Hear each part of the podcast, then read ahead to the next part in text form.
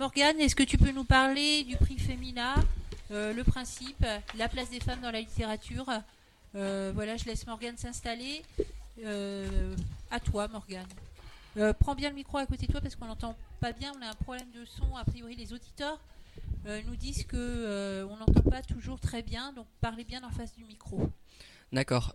Alors, bah, avec la première S1, on a parlé des, de, on a parlé du prix Femina. Et donc, euh, moi, je me suis plutôt intéressé euh, vers euh, le- la, la place de la femme dans l'édition française. Et donc, si l'on parcourt les bibliothèques, on se rend rapidement compte que peu de romans sont écrits par des femmes par rapport aux hommes. Ou alors, du coup, on peut se poser la question, peu de romans sont écrits par des femmes ou moins de romans écrits par des femmes sont retenus dans l'édition française, dans les maisons d'édition.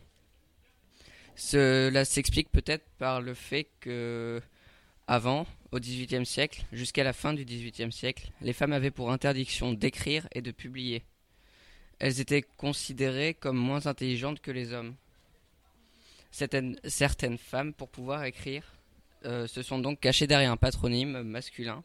C'est par exemple le cas de George Sand.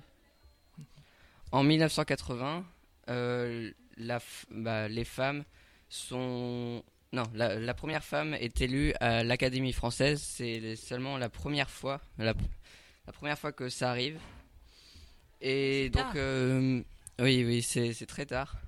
Et donc, euh, elle s'appelle euh, Marguerite Yourcenar, et bah, vous la connaissez sûrement. Et donc, euh, cette dernière revendiquait l'idée qu'une femme a les mêmes droits que les hommes. Elle croyait, je cite, à la fraternité universelle.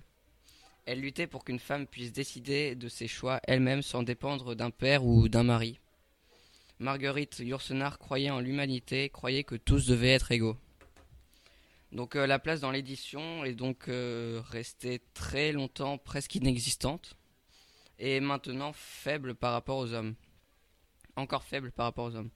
Et donc euh, cet écart est une forme de discrimination. Ce n'est pas du harcèlement, mais c'est euh, quand même une discrimination générale dans la société. Oui, tout à fait. Alors, en plus, j'ai écouté hier une émission parce que Madame Pouplin, euh, professeure de SES, elle fait une émission sur Splash qui s'appelle Splash, et c'était justement sur l'édition. Et, peut-on vivre en étant écrivain? Peut-on vivre de ça en étant écrivain?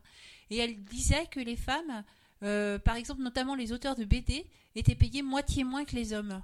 Pour la même BD, étaient payés moitié moins que les hommes. Donc il y a encore des stratégies de contournement, c'est-à-dire que parfois les femmes prennent encore, euh, se font encore passer pour des hommes, où là on leur renvoie que la BD est de qualité, alors que si elle l'avait présentée comme femme, on leur aurait dit euh, des choses différentes.